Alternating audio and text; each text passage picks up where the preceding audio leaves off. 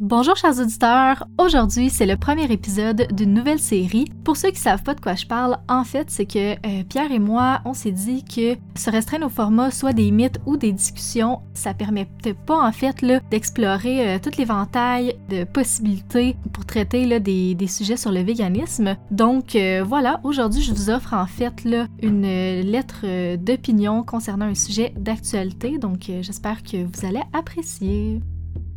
Alors, il y a présentement un enjeu dans l'actualité québécoise qui fait beaucoup jaser, et je crois qu'en tant que podcast antispéciste et vegan, il faut l'adresser. Il s'agit, comme vous avez pu voir dans le titre, des serres de Longueuil. Bon, pour ceux qui ne savent pas de quoi je suis en train de parler, laissez-moi vous faire un portrait de la situation.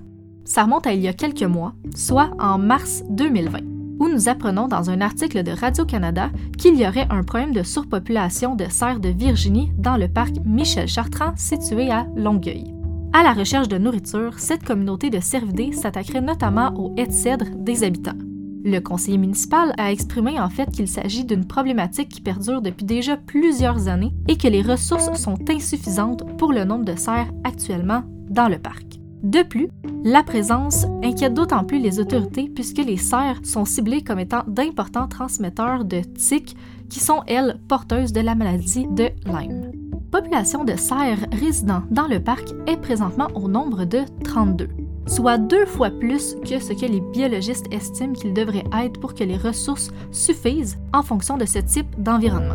Les trois solutions envisagées dans ce type de cas sont celles-ci, soit la stérilisation, afin de contrôler la reproduction, le déplacement des populations ou la chasse contrôlée. Or, nous apprenions, il y a de cela environ deux semaines, soit au début de novembre 2020, que la ville de Longueuil a pris une décision dans ce dossier, soit l'euthanasie de 16 des cervidés du parc. Une décision motivée notamment par le fait que les trois autres alternatives comportent des inconvénients. La stérilisation est certes une solution pacifique, mais elle n'aurait des effets qu'à trop long terme. La chasse contrôlée, quant à elle, est reliée à un enjeu de sécurité étant donné l'urbanisation autour du parc. Finalement, il reste le déplacement des populations. Pourquoi est-ce que la ville n'a pas préconisé cette option qui semble satisfaire en fait tous les partis? En effet, cette solution aurait pu être réalisée puisque, euh, notamment après que le Zoo Miller et le sanctuaire Safe, pour ne nommer que ceux-ci, aient manifesté leur intérêt pour prendre soin des animaux. Solution qui ne sera pas retenue, notamment parce que la capture et le voyage peuvent entraîner beaucoup de stress et être corrélés à un haut taux de mortalité. La ville de Longueuil prend alors finalement les décisions d'euthanasier les cerfs.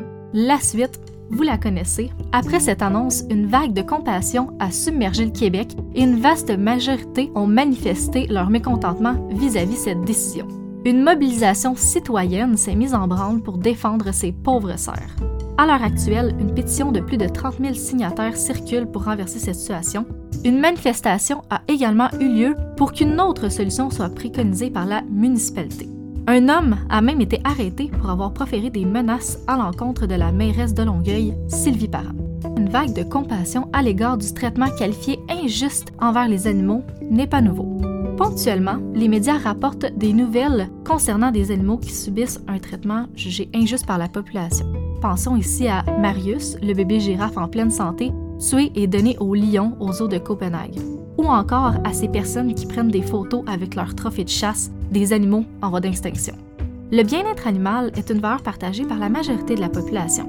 Les enfants sont naturellement empathiques et fascinés par les animaux. Or, il n'est pas étonnant que ce genre d'actualité fertilise les polémiques et entraîne un mécontentement de la majorité des citoyens et citoyennes question me reste toujours en tête lorsque les gens réagissent aussi fort aux histoires comme celle des cerfs de Longueuil. Comment se fait-il que la mort de quelques animaux, dans ce cas-ci d'une quinzaine de cerfs, fasse autant réagir alors que des milliards d'animaux meurent chaque année pour se retrouver dans l'assiette de la plupart de ceux qui crient à l'injustice? Comment se fait-il que les gens soient prêts à se mobiliser vigoureusement pour quelques cas marginaux alors qu'ils font comme s'ils ne contribuaient pas à la pire des exploitations animales. Comment se fait-il que les gens comprennent la logique de cesser d'utiliser des pailles de plastique pour sauver les tortues et les espèces de la faune marine, mais qu'ils ne sont pas prêts à cesser de manger ces mêmes espèces pour les sauver? Ces luttes sont si superficielles et banales à comparer à la lutte contre l'industrie de la viande. Et attention, je ne dis pas que ces luttes ne méritent pas d'être entendues et d'attirer notre attention. Au contraire, ceux qui me connaissent savent que je suis la première à crier à l'injustice pour tous les animaux, sans exception, et c'est le cas d'ailleurs pour tous les véganes et antispécistes que je connais. Ce que je dénonce aujourd'hui, c'est l'aveuglement volontaire concernant la plus grande industrie d'exploitation animale et le manque de considération pour les animaux qui, jour après jour, y sont mis au monde pour souffrir et se retrouver dans des assiettes et n'être relégués qu'à un instant de plaisir gustatif pour une vie de cruauté et de souffrance. Comment être scandalisé pour une quinzaine de cerfs alors qu'on peut être totalement indifférent devant plus de 60 milliards d'animaux tués chaque année dans l'industrie de la viande, des œufs et du lait? Comment ne pas voir cette évidence? Bonne nouvelle, j'ai une piste pour tenter de répondre à cette question. Étudié en psychologie sociale, cet effet porte un nom, la dissonance cognitive. Il s'agit d'un inconfort mental qui se produit lorsque nos actions ne concordent pas avec nos valeurs ou bien encore que deux valeurs ou croyances que nous possédons sont en opposition ou sont tout simplement incompatibles. Par exemple, manger de la viande et aimer les animaux. Lorsque cela se produit, le cerveau humain n'a que trois issues. La première est de nier qu'un lien existe entre ces deux valeurs. Par exemple, tout simplement ne pas penser, voire ignorer que la viande qu'on mange a pu provoquer la souffrance d'un animal, alors qu'en réalité cela n'est pas possible considérant les facteurs liés à l'élevage, au transport et à l'abattage.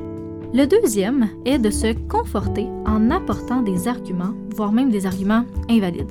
Par exemple, de tenter de se conforter en argumentant que les plantes, elles aussi, peuvent souffrir.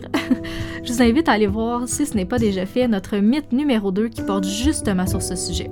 Vous comprendrez alors pourquoi il s'agit d'un argument invalide. Finalement, alors que les deux solutions précédentes ne font qu'atténuer la dissonance cognitive, le troisième issu l'annule complètement il s'agit du changement de comportement. En arrêtant de manger des animaux et en arrêtant de contribuer à leur exploitation de manière plus large, il n'y a alors plus de dissonance cognitive et les valeurs sont alors compatibles avec nos actions. Dans le cas du parc Michel Chartrand, la mise à mort des cerfs innocents est en conflit avec la valeur de la plupart des citoyens et citoyennes. D'où la pétition, la manifestation et l'amertume dans les commentaires des articles concernant cet événement. Si nous sommes capables de compassion pour ces animaux, alors pourquoi ne le serions-nous pas pour ceux considérés comme des vulgaires ressources et machines dans les fermes d'élevage? Une fois que nous avons pris conscience de notre dissonance cognitive à l'égard de ces animaux, alors nous sommes tout autant capables de compassion pour eux que ce que nous sommes capables pour les cerfs de Longueuil. Il n'y a plus d'excuses valables pour continuer de manger de la viande lorsque nous vivons dans un monde où nous savons que nous pouvons être en excellente santé sans consommer de produits carnés, d'œufs ou de laitage et que des alternatives, en plus de cela, délicieuses existent dans le palmarès des produits sans cruauté. Soyons vocales pour dénoncer des injustices comme celle des serres du parc de Michel Chartrand, mais soyons-le tout autant, sinon plus, de grandes injustices comme celle des animaux d'élevage.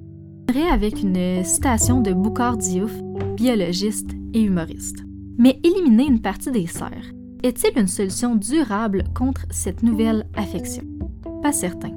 Le problème nécessite plutôt un questionnement plus large et profond sur les rapports que l'humanité entretient avec les espèces qui habitent la biosphère. Le gros problème ne vient pas des cerfs, mais de ce bipède qui empiète toujours plus sur le territoire des autres espèces, voire prend toute la place. Fin de la citation.